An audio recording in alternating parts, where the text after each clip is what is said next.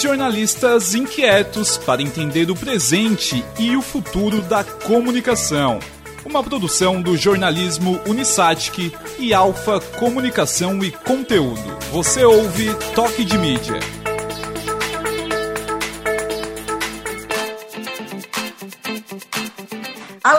Sejam todos bem-vindos. Esse é o Toque de Mídia, podcast produzido pelo jornalismo Unisatic e Alfa Comunicação e Conteúdo, com trabalhos técnicos de Jean Vieira.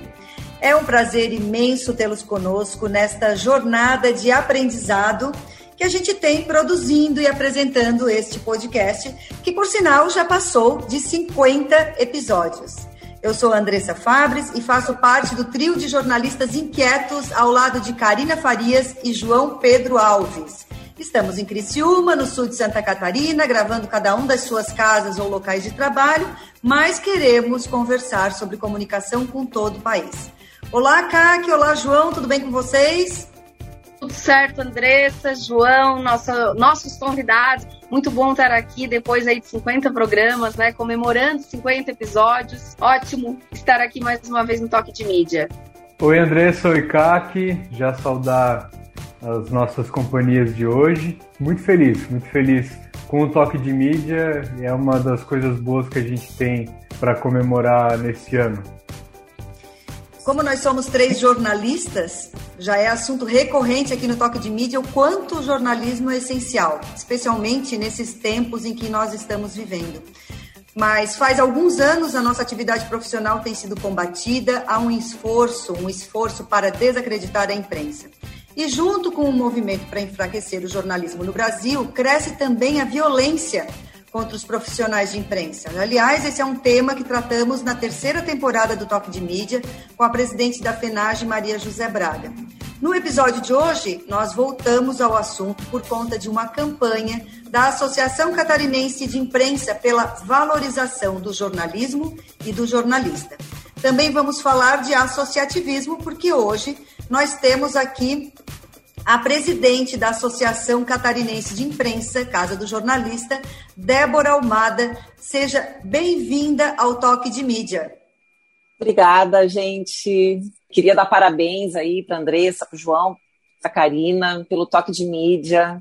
A gente acompanha, fico muito orgulhosa é, de ter um projeto aí tão longevo já, 50 episódios. Eu sei que não é fácil conciliar com todas as atividades e trazer novos formatos aí nessa, nessa discussão aí sobre jornalismo. Então, quero dar parabéns para vocês. É, dizer que eu estou muito feliz de participar desse bate-papo de novo, já é a segunda vez que eu estou participando desse bate-papo. E, e, é isso, gente. Vamos, vamos conversar aí. Então, estou à disposição. A Andressa comentasse aí sobre a nossa campanha, que ainda está repercutindo. Eu estou muito, muito contente essa campanha de valorização do jornalista, ela, ela, ela surgiu já o papo lá em novembro, quando a gente ainda nem tinha sido eleito ainda, já estava matutando isso, sabia que ia ser muito difícil, desafiador, porque a gente precisava de parceiros, né? A CI, como dizia o Ademir Armão, dizia sempre assim, ah, a CI é uma entidade franciscana. Então, tudo é feito assim com muita, muita paixão, mas muita articulação, parcerias, né? E, mas a gente conseguiu viabilizar é, junto com a WG e com a Latina Filmes e foi uma coisa assim que envolveu toda a equipe, né? As pessoas, é, a, a Latina fez a produção, até contratou um ou outro ator, mas a campanha foi toda.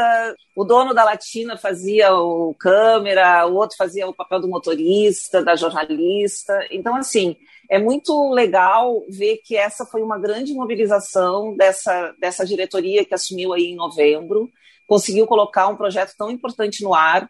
Eu fico muito até emocionada quando eu vejo, às vezes ligo a televisão, assim, aparece aquela campanha com a marca da CI. Eu digo, puxa, a gente conseguiu, né? Uma coisa que parecia tão difícil, né? E não é só um filme, né? Na verdade, é, a, tem toda um, uma simbologia por trás desse projeto, né? A gente está apanhando muito, né? Muito, demais.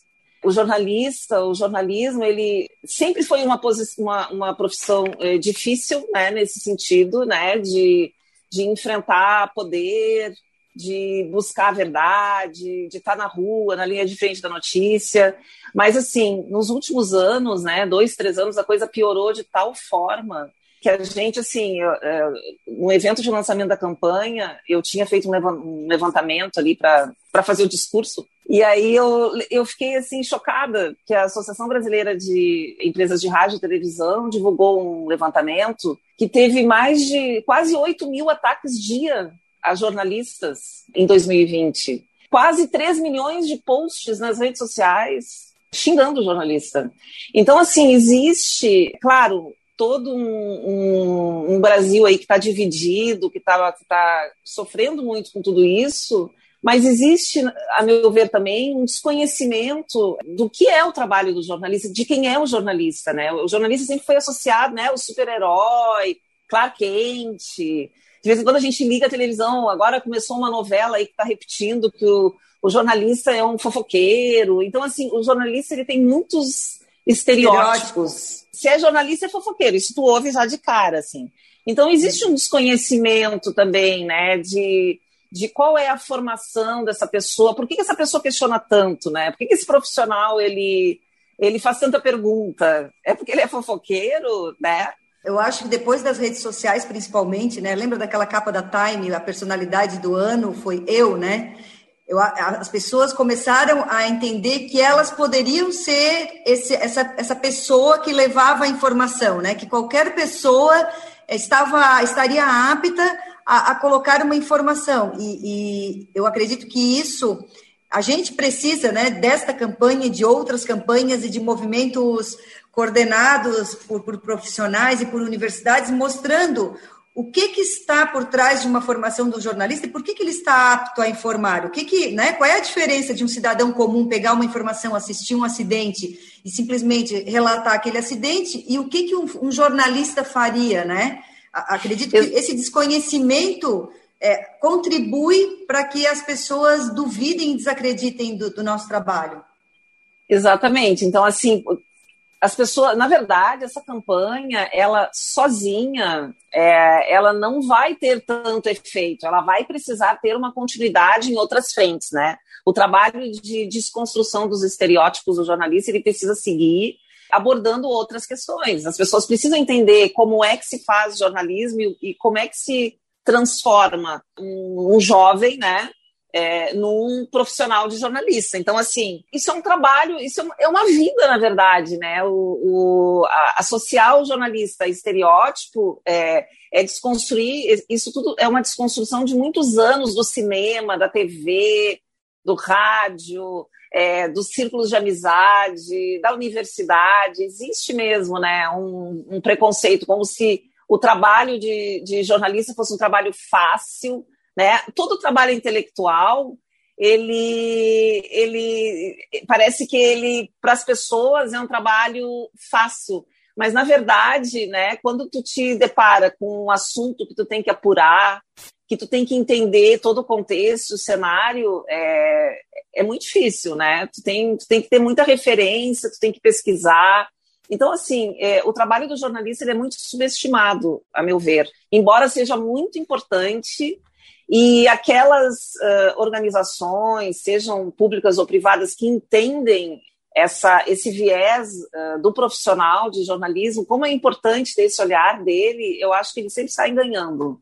A gente tem um trabalho até para explicar o que, que é o jornalismo. Né? Às vezes tem pessoas que, só, às vezes tem espaço em, em jornal, em rádio, em TV, e simplesmente por terem esse espaço né? Por mais que seja às vezes só opinião, eles entram no bolo da imprensa e, e às vezes por causa de opiniões e de atos desse tipo de, de dessas pessoas a gente acaba também tendo mais motivos para críticas de de, de... As redes sociais elas geraram muita opinião, né? Hoje todo mundo é. tem opinião sobre tudo, e isso é muito cansativo. Então o é. jornalismo assim ele, ele foi elevado a uma posição de protagonismo em função disso, porque tu chega ali e diz assim, o fulano está na TV dando a opinião dele, o outro fulano está dando a opinião dele, às vezes dentro do mesmo telejornal tem 10 opiniões.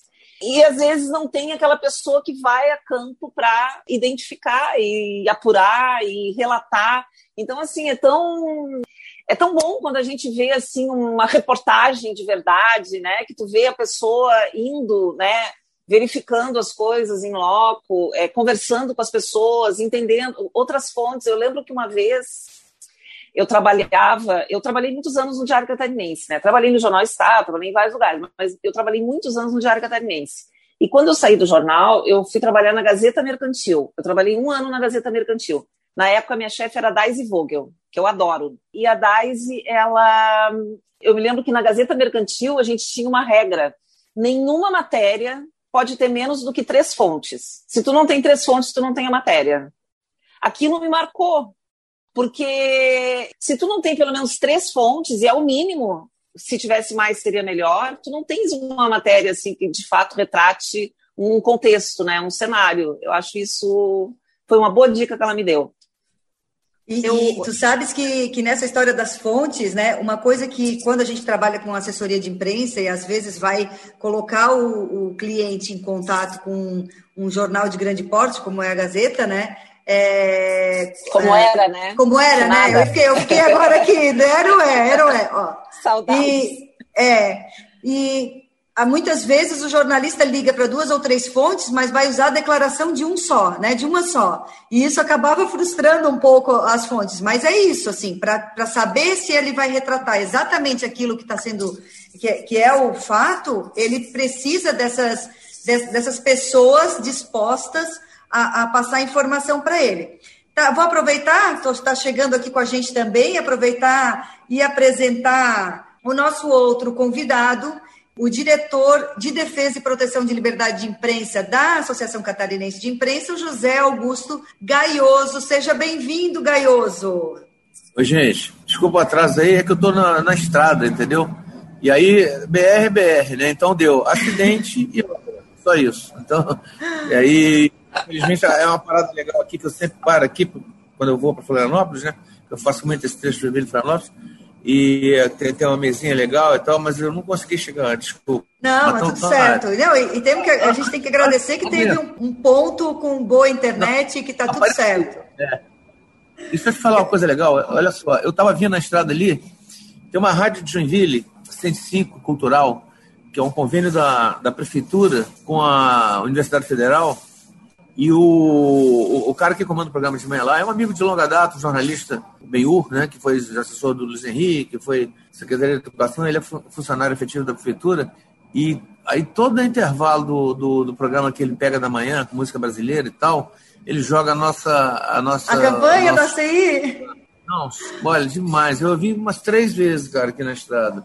Bem feliz. Que, que é, e no áudio parece que enfatiza mais a. Porque no vídeo você tem. Você distrai a vista, né? E a, a frase, claro que a frase é impacto, né?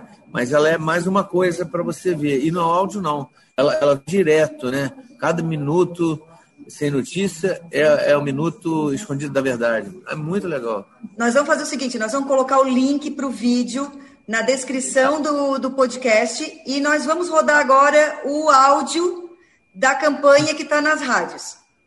Um segundo faz toda a diferença.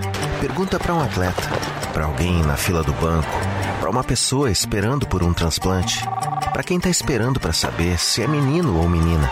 Um segundo pode mudar tudo. E cada segundo sem notícia é um segundo escondido da verdade. Nós lutamos pela liberdade de imprensa. 86.400 segundos por dia. E você? Uma campanha da Associação Catarinense de Imprensa. O Gaioso e a Débora, eles têm. A Débora já contou aqui um pouquinho da experiência dela, mas tanto o Gaioso quanto a Débora trabalharam por bastante tempo em grandes veículos, né, em veículos importantes, e trabalham com assessoria de comunicação. O Gaioso mais focado na comunicação pública né, e política, e a Débora mais empresarial. Vocês lembram de terem vivido, ou dentro dos veículos de comunicação, ou no até na própria experiência da assessoria, né, de, de, de sentir essa resistência ao jornalismo como a que a gente está passando, porque eu confesso a vocês, eu tenho quase 30 anos de, de mercado, e eu não lembro de ter pessoas, e até pessoas próximas, assim, é, desdenhando tanto o jornalismo, pessoas até que me conhecem, né, há muito tempo, desdenhando o jornalismo e a imprensa, e, e do jeito que a gente que a gente está vivendo agora. Eu não lembro disso. Eu queria a opinião de vocês e da CAC, do João também, né? O João é um pouco mais jovem, mas a CAC também já trabalhou em rádio, enfim.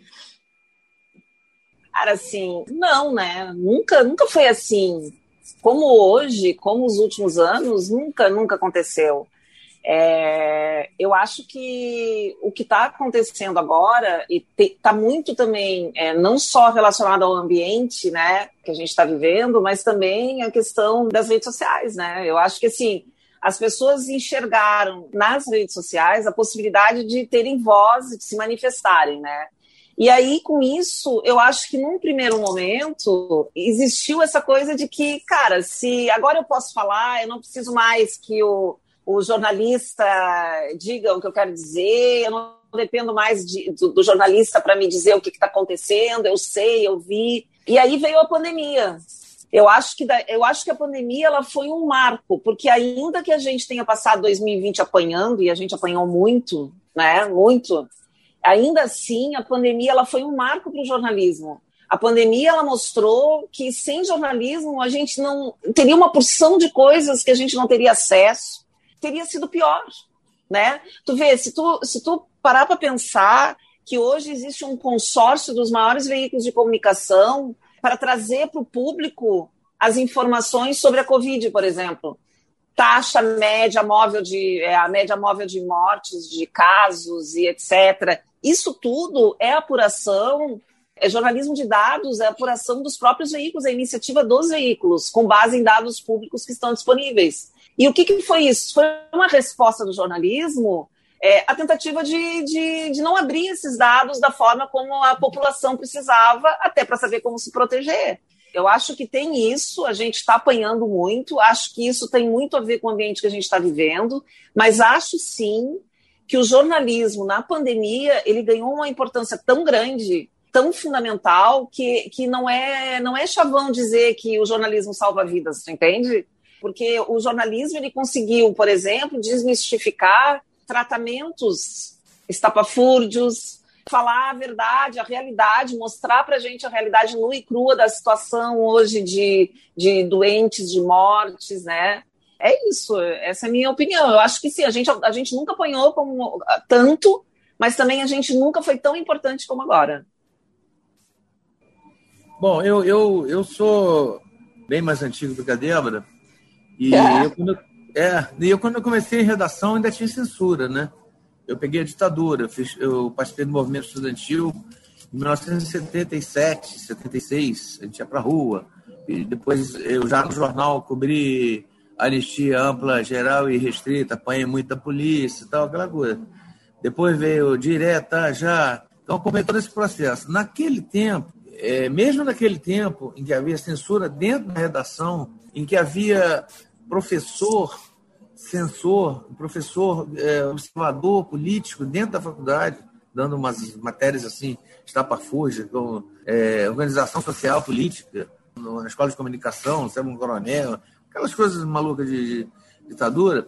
É, eu não sei se é porque eu vivia no, é, em grande centro e tal, me parecia que pelo menos a classe média urbana, o, o ambiente que eu convivia, ele, apesar de toda a repressão e tal, ele era mais tolerante com a, com a, imprensa, até meio cúmplice, assim, ah, a imprensa e tal, censura, claro. Depois, mais tarde, eu vi que aqui no, no interior o pessoal já odiava a imprensa e tal, e, e dizia que não tinha censura, dizia que não tinha ditadura, isso eu não sabia agora, enfim. Mas, mas não era diferente, a Débora tem razão. E, e isso eu acho que ele antecede ao período dessa radicalização com extrema-direita e tal, mundial também, né? e aqui também veio na onda, que é a questão das redes sociais. As redes sociais simplesmente empoderaram todo mundo, né? E, de repente, pode ser até que tenha uma coisa que tenha ficado latente na cabeça das pessoas, várias gerações. Porra, quem são esses caras aí que são donos da verdade, se acham isso, se acham aquilo. Aí o cara, não, são os babacas, são os jornalistas. Só porque são jornalistas, não, a verdade é minha. Eu boto lá, na, aperto um botão e digo o que eu quero, né? E acabou. Então, é, realmente, a gente apoia muito esses tempos, muito, muito. É, por exemplo, é, o meu grupo de família eu tive que sair, porque é, era assim, eu era o, o grande cara da, uh, que não era empresário da família, que, mas que era um cara respeitado, porque eu era, sempre trabalhei em grandes jornais, etc, etc. De repente eu era um lixo. De um dia para o outro eu virei lixo.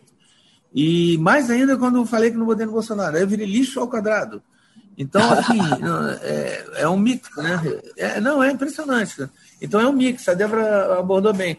Quer dizer, veio junto, né? Veio aquela, aquela onda das redes, né? Em que todo mundo.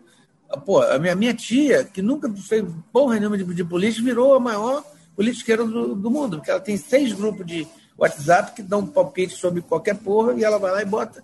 Então, para ela, eu virei lixo. É, é, houve essa reação. Esse negócio da pandemia, né? Se é que teve alguma coisa boa na pandemia, mas realmente, essa reação, ela coloca meio que assim, poxa, peraí, mas quem são esses caras? Tem alguma coisa aí. Claro que aí o cara faz o filtro e não, a Globo Lixo eu não ouço, porque eu sou do outro lado, então vou ver a Record, mas tá ouvindo alguma coisa, entendeu? Então acho que teve um pouco essa reação. Mas a gente vai continuar apanhando, tá? Porque aí já faz parte é, nós tivemos agora recentemente aqui na, na, visita do presidente aqui em São Francisco, o pessoal que foi fazer a cobertura não podia ir embora da praia até uh, o sol cair, porque o, o, grupo ficava em volta, hostilizando eles, filmando eles sem máscara, para dizer que era tudo globalista, aquelas coisas, né?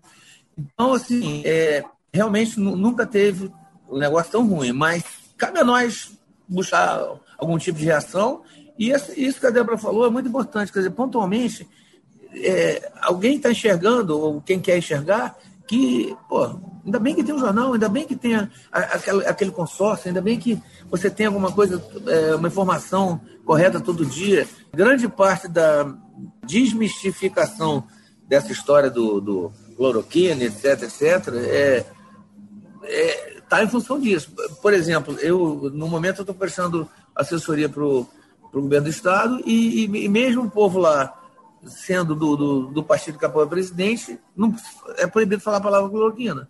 Pô, legal. Isso é um avanço que a própria imprensa está colocando, está é, tá dando um contraponto. Claro que é, é, é, pouco, é pouco.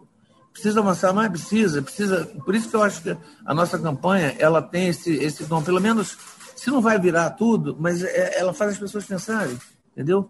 eu ia falar justamente isso, né? Eu sou um pouco menos otimista, sou otimista, tá? De que a pandemia trouxe sim um fortalecimento, mas ela trouxe um fortalecimento não tanto ainda diante da sociedade, porque acho que isso a gente ainda vai apanhar muito, eu concordo com o Gaioso, a gente ainda vai apanhar pacas, mas o fato de, enquanto categoria, né, e aí entidades, né, a CI levantando, unindo uma série de, de, de outras entidades para levantar um assunto importante e fortalecer, eu acho que nesse aspecto o jornalismo ganhou muito com a pandemia, porque a categoria se sentiu incomodada, a gente está incomodado. E aí também o que a Débora falou, é, é, penso a mesma coisa. O consórcio nasce, né? O consórcio dos jornalistas para fazer a apuração nasce da raiva.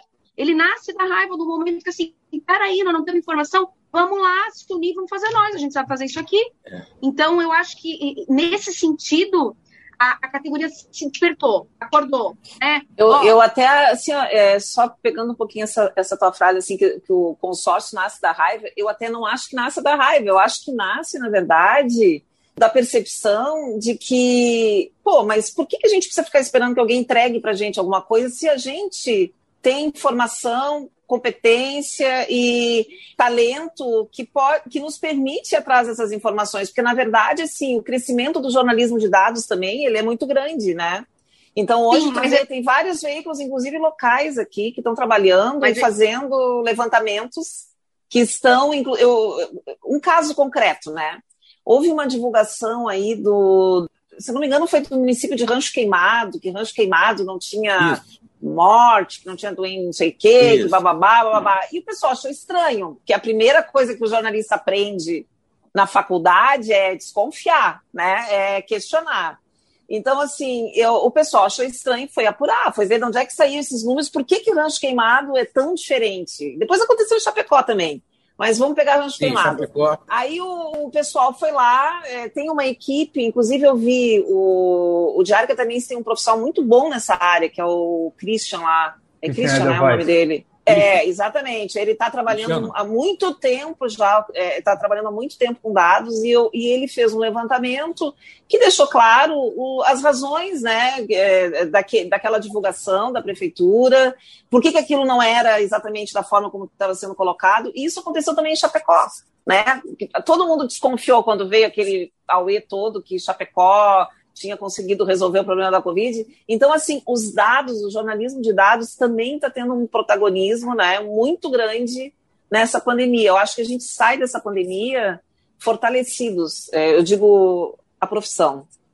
É o de Chapecó, Débora, só lembrando aí para quem não acompanha tanto, eu estava eu tava, eu tava lá, inclusive, ele, o que, que ele fez? Ele é um, um marqueteiro, né? Ele é de rádio, tá, um cara esperto.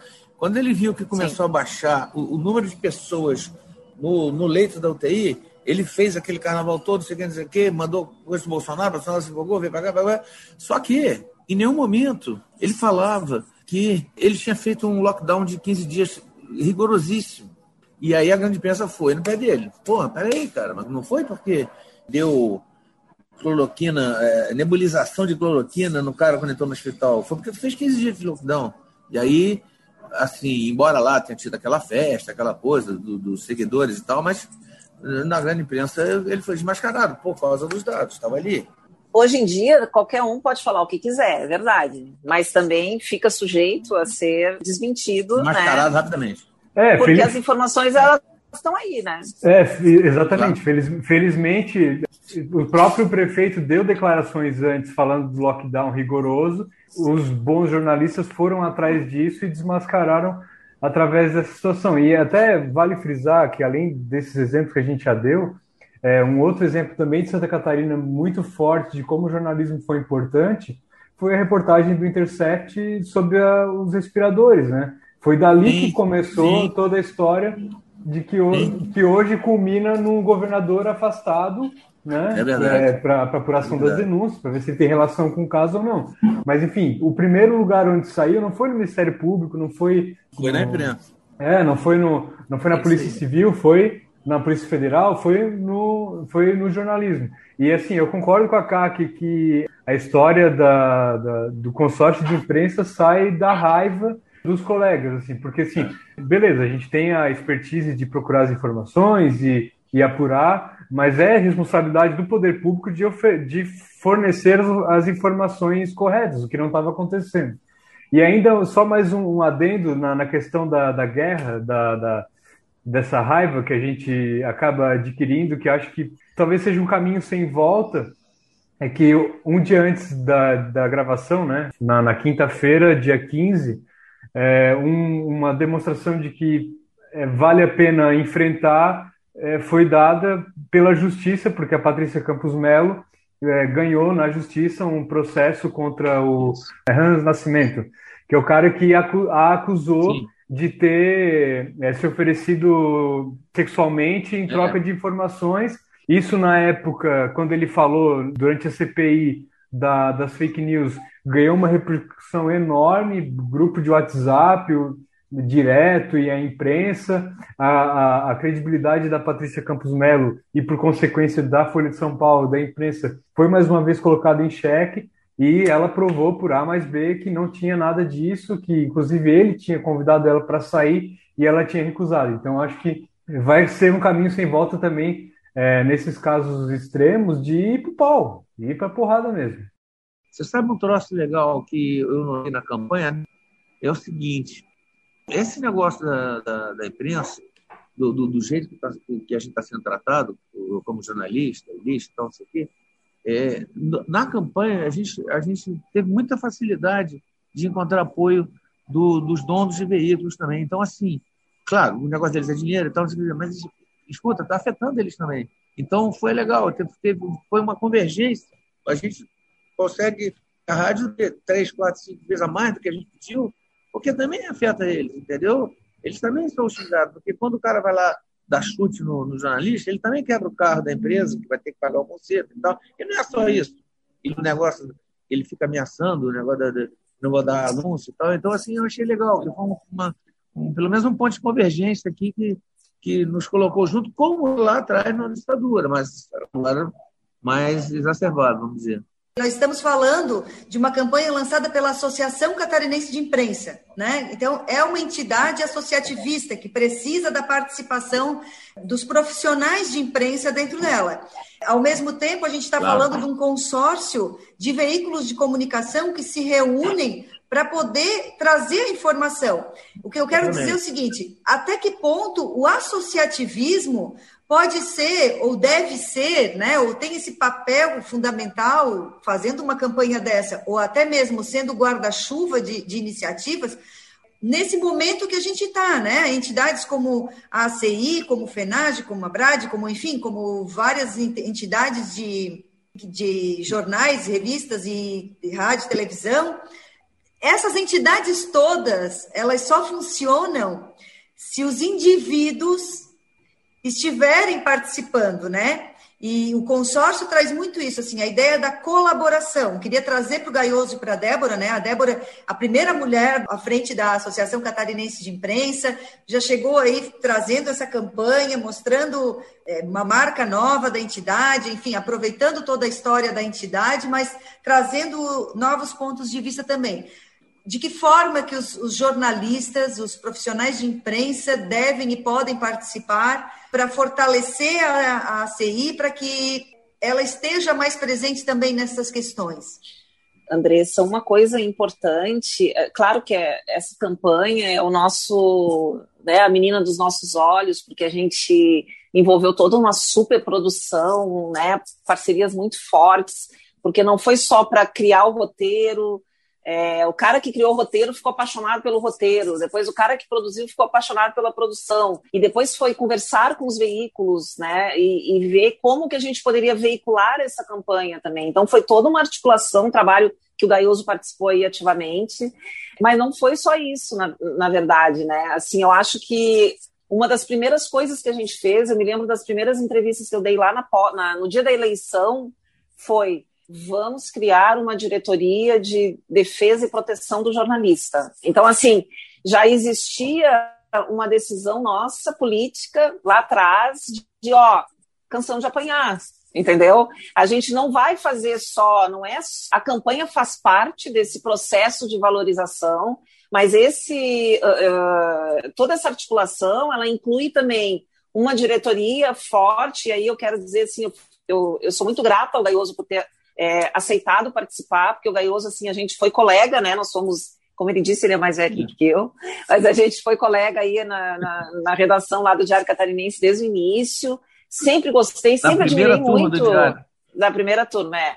Não entro em detalhes. Mas assim, eu sempre admirei muito o Gaioso, né? Pela, pela uma pessoa assim que trabalha é, com comunicação política, durante muitos anos e tenho respeito é, dos colegas, para mim, eu vejo muito valor nisso, porque é muito difícil. É muito difícil tu trabalhar com comunicação pública e não comprar a historinha que te vendem, entendeu? É muito difícil. Tu acaba vestindo a camisa e é tu vira um militante. E eu admiro o Gaioso, e isso a gente nem estava mais próximo, ele já estava em Brasília, no Rio, São Paulo, sei lá. E, e, mesmo assim eu acompanhei essa trajetória dele e, e consigo enxergar nisso a forma como ele é, transitou, fez o trabalho dele, mas nunca esqueceu da, da, das raízes dele uh, profissionais, né, de identificar o que, que, é, o, que, que, é, o que, que é o jornalismo, o respeito ao profissional. Então, acho que ele está na diretoria certa, né, e está fazendo um trabalho incrível, Obrigado. né. É, mas é verdade, eu, eu, eu, falaria mesmo se não estivesse aqui, tá? Então, assim, é, e essa diretoria, eu acho que ela é muito importante, porque ela mostra que a gente é, não está brincando, não é uma coisa assim cosmética, tu entende? Em paralelo à criação da diretoria, nós fizemos uma parceria com a OAB, a Associação Catarinense de Imprensa, ela tem assento na Comissão de Liberdade de Expressão da OAB. Para quê?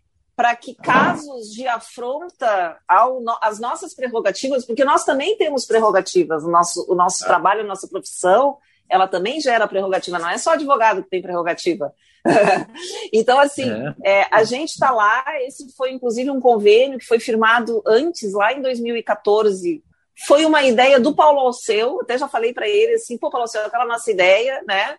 De fazer uma junção aí OAB com a Associação Catarinense de Imprensa. Então, hoje, o Gaioso, que é o diretor, da, de defesa, e o Fábio Gadotti, que é o diretor institucional da CI e é advogado também, eles dois hoje têm assento nessa comissão permanente, que é uma comissão permanente, não é temporária, não, para isso, para quando tiver um caso de fato de agressão ao trabalho, ao exercício do profissional no seu dia a dia, a gente acionar e, e tomar uma atitude. E atitude não é nota de repúdio. Eu cansei de nota de repúdio. Eu, tô, eu tô fazendo aquele. A gente já tomou posse, deixa eu ver, novembro, dezembro, janeiro, fevereiro, março, abril, maio, seis meses sem nota de repúdio. Isso é uma vitória, porque a gente fazia muita nota de repúdio. É e agora não, cara, agora bateu, levou. É. Se vier fazer alguma coisa que seja identificado, porque também tem que ser identificado, tá? Não é qualquer é. malandro que vai sair aí falando qualquer coisa e achar que a CI vai entrar. O negócio é sério. Mas a gente vai ter como se defender, entendeu? Então, assim, eu acredito muito no, no associativismo nas parcerias, ninguém faz nada sozinho, a gente está junto. Eu quero ainda fazer parceria com o sindicato, eu quero fazer parceria com outras associações, quero fazer mais coisas com a OAB, que eu identifico muita. Tem muito fit aí o que a gente faz com a OAB, eu acho importante. Então, bom, gente, falei demais, né? Desculpa. Então, e uma coisa que eu acho legal que a Débora está falando, porque agora eu vou dizer também que eu sou diretora regional da CI, né, aqui em Criciúma. Então eu tô a melhor, a melhor diretora, a melhor diretora de Criciúma que a gente já teve em todos os tempos. Está sendo aí, ó, só, a gente só vai renovando. A única, isso, cara. A única que teve. É a melhor a pessoa que manda em Criciúma. É. Ah, não, mas assim, é, o, isso que a Débora está falando é muito real. Ela tem várias ideias, as pessoas têm várias ideias, mas ninguém faz sozinho. Ah, teve a ideia de fazer a campanha, dois, três. Vamos fazer o site novo, dois, três já se envolveram. E isso, é, essa é, colaboração. É Tá muito legal, tá muito legal. Eu, eu, eu, enxergo que a gente vai ter muitos benefícios para categoria, porque é, realmente são diretores dispostos a fazer diferença. E aí, Débora, eu queria que tu falasse um pouquinho, não sei se a gente pode falar já, porque é, é um projeto em gestação, gestação, mas deve sair daqui a pouco, que é o prêmio de jornalismo, né? Que também colabora com a valorização do jornalismo, né? Não, não, não deixa de ser é, uma iniciativa para valorizar a produção jornalística. Sim, está tudo conectado, na verdade. É, o centro, o foco da nossa gestão é o jornalista, é o profissional de comunicação. A gente fala profissional de comunicação porque tem outros profissionais que não estão enquadrados como jornalista, mas que fazem parte desse ecossistema e que a gente quer valorizar também. Então, assim, é, mas antes de falar do prêmio, eu só queria destacar, assim, que muita gente me pergunta assim, ah, mas, é, pô, a Débora já era vice-presidente, a Lúcia também já era vice-presidente, a Andressa já era diretora de Criciúma, e agora está rodando um monte de coisa, um monte de novidade, o que, que mudou? E aí é que eu acho que a gente está atuando e trabalhando de uma forma diferente. Existe uma cooperação que eu nunca vi antes dentro da CI porque existe autonomia também. Então, assim, o evento que a gente fez o lançamento da campanha não foi um evento. Eu não fiz nada naquele evento, eu fui lá e fiz o discurso. A Andressa montou o evento junto com o Rafael Almeida, que é o nosso diretor de eventos, é, que foi buscou um parceiro, né? O, o, prêmio de jornalismo é um grupo de trabalho que tem o Edgar Gonçalves, lá de Blumenau, com o Rafael Martini, aqui de Florianópolis, com a Júlia Pitã. E... Então, assim, a gente está com grupos de trabalho. Então, as pessoas estão tendo autonomia para montar as coisas, propor as coisas como acho que devem ser propostas. A, a, a, a Mariana Baima, por exemplo, implantou o RD Station para gente, né? treinou a nossa estagiária, e agora a gente já está com tudo pronto para lançar um censo, um, um, cadastramento, um recadastramento do jornalista em Santa Catarina. E tudo são iniciativas que estão uh, pipocando em vários lugares, né? O prêmio de jornalismo, tu vê, é possível, é, é dá para entender que uma entidade de mais de 80 anos não tem um prêmio de jornalismo? O prêmio do Rio Grande do Sul, ele tem 64 anos, parece o Prêmio Ari de Jornalismo. Então, isso é uma coisa que a gente vinha conversando já há muito tempo, né? Pô, precisamos ter o nosso prêmio, a gente apoia um monte de prêmio, a gente tem que ter o nosso prêmio. O nosso prêmio, ele tem valor, é o prêmio com a marca da CI. Então, o que, que a gente fez? Criamos um grupo de trabalho, esse prêmio, fizemos benchmarking com vários, é, com prêmios, é, com tudo que é prêmio que vocês podem imaginar, o Dari, o prêmio ESSO, enfim, vários outros prêmios aí.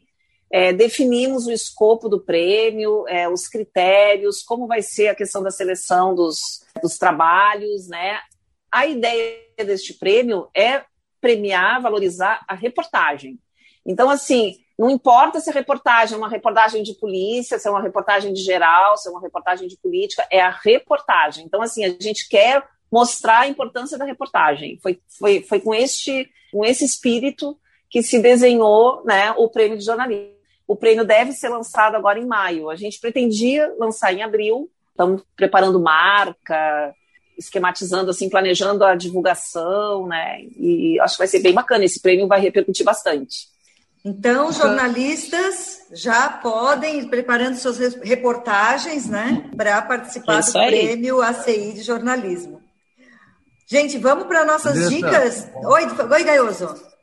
Não, sabe o que é, cara? Estão me ligando aqui, estão reclamando que eu estou demorando para chegar, entendeu? Eu, eu vou para pedir desculpa para vocês e vou ter que voltar para a estrada, cara, porque tranquilo, liga um, tranquilo. Aí, é, mas o, como diz o outro, dever chama. Terceira ligada é porque é Valeu, tranquilo, tranquilo. Obrigada, Gaioso, por ter parado na estrada para falar com a gente. Muito obrigada. Obrigado. Outro dia tu vem contar com mais calma e com sem essa correria a tua experiência, ah, né? Tá. Que tu já pegou momentos marcantes do jornalismo Nossa. e eu acho que essa experiência precisa ser compartilhada. Foi momento nisso. Beijo. Boa tá viagem. Joia. Obrigado, gente. Valeu. Obrigado. Valeu, Gaioso. Se liga na dica. A gente segue aqui então com as nossas dicas, né? Débora, trouxesse uma dica para gente?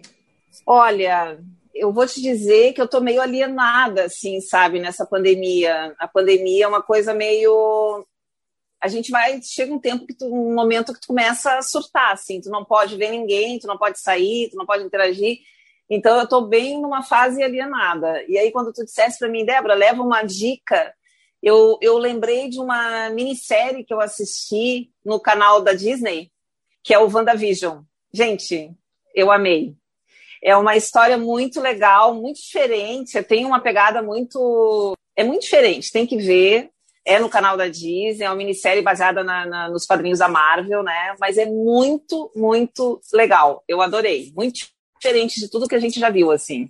Essa é a minha dica, WandaVision. E foi super comentada, né? Eu não assisti, mas eu vi que foi muito comentada Ai, é essa, demais, essa série. Virei órfã é? da WandaVision. Muito legal.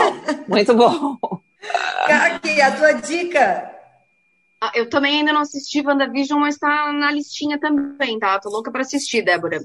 A minha dica dessa semana vai para um ex-acadêmico, agora profissional, jornalista formado e um aluno né, acadêmico ainda, os dois trabalham na assessoria de comunicação da Prefeitura de Nova Veneza, e eles criaram um podcast como complemento né, dos conteúdos de comunicação oferecidos aí na Prefeitura.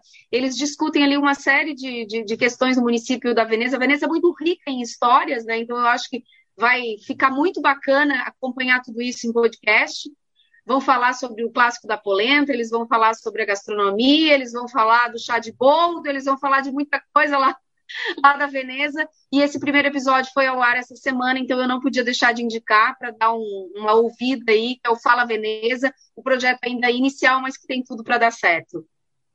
João, a tua dica. A minha dica é algo que me deixa muito feliz, porque eu vou contar rapidinho o que aconteceu semana passada. O Gustavo Deluca, a quem eu já mando um abraço, mandou uma mensagem para mim: Ô João, estava escutando Toque de Mídia outro dia e tu deu uma dica do Travessia, um podcast de música que eu não tô, não tô achando aqui. E aí eu, eu disse para ele que não tem no Spotify, tem no Google Podcast e tal. Daí ele já aproveitou e me deu uma dica de um podcast que eu não conhecia. E eu passei a ouvir e estou fritando nesse podcast, que é um, também relacionado à música, que ele se chama Discoteca Básica. Ele é feito por um jornalista chamado Ricardo Alexandre, que foi muito tempo repórter e colunista da revista Bis, que é do segmento de música, né?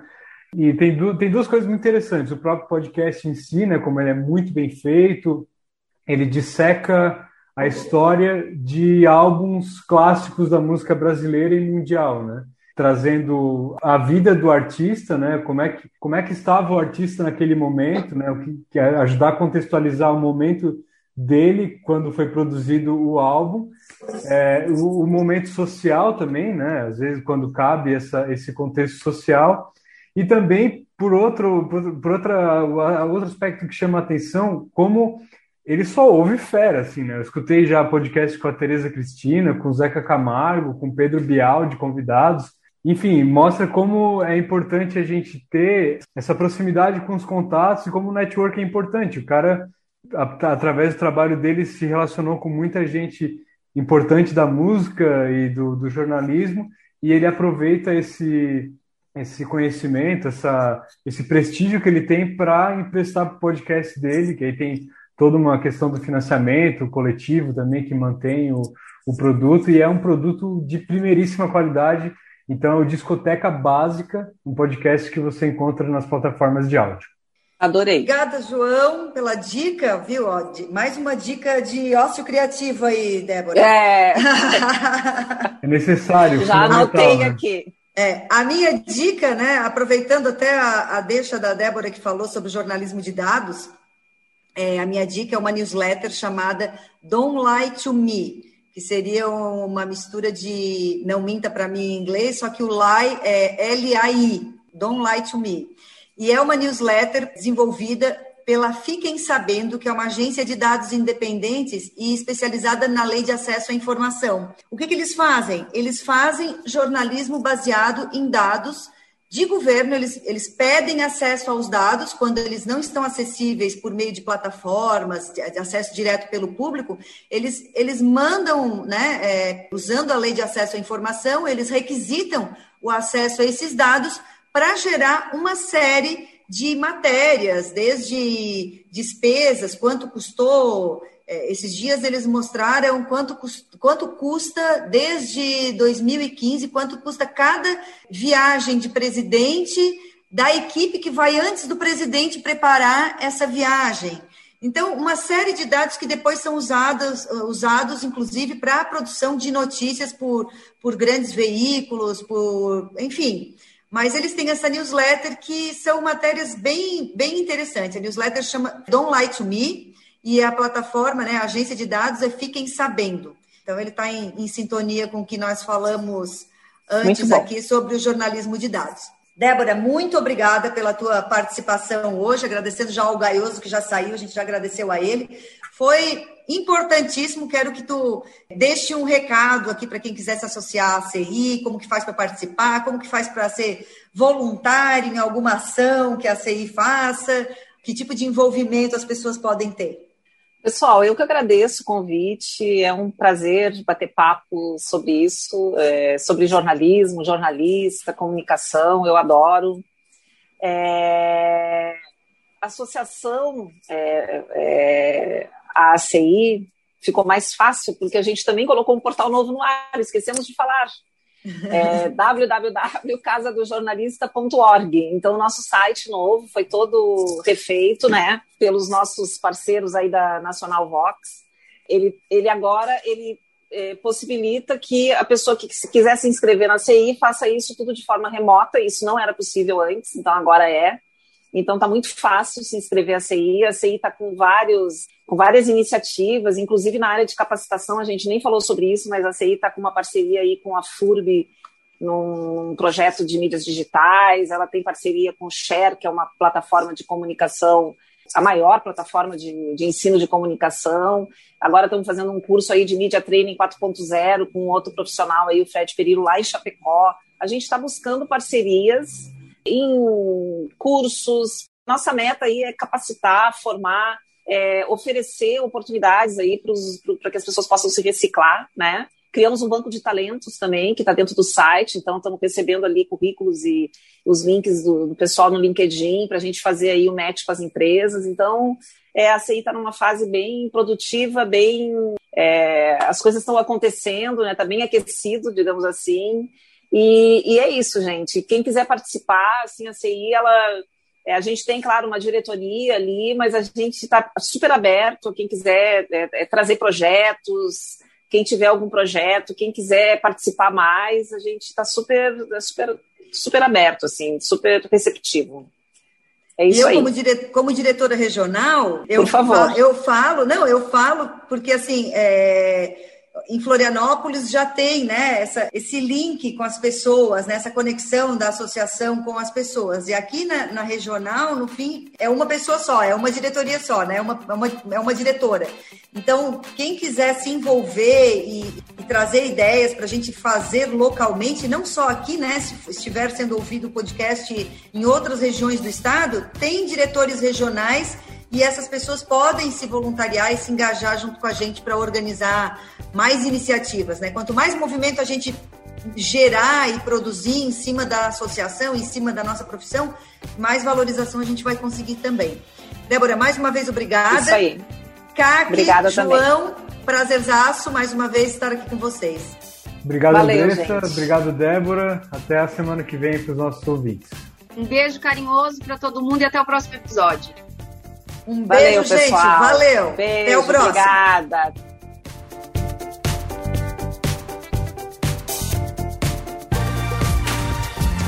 Toque de Mídia é uma produção do jornalismo Unisatic e Alfa Comunicação e Conteúdo.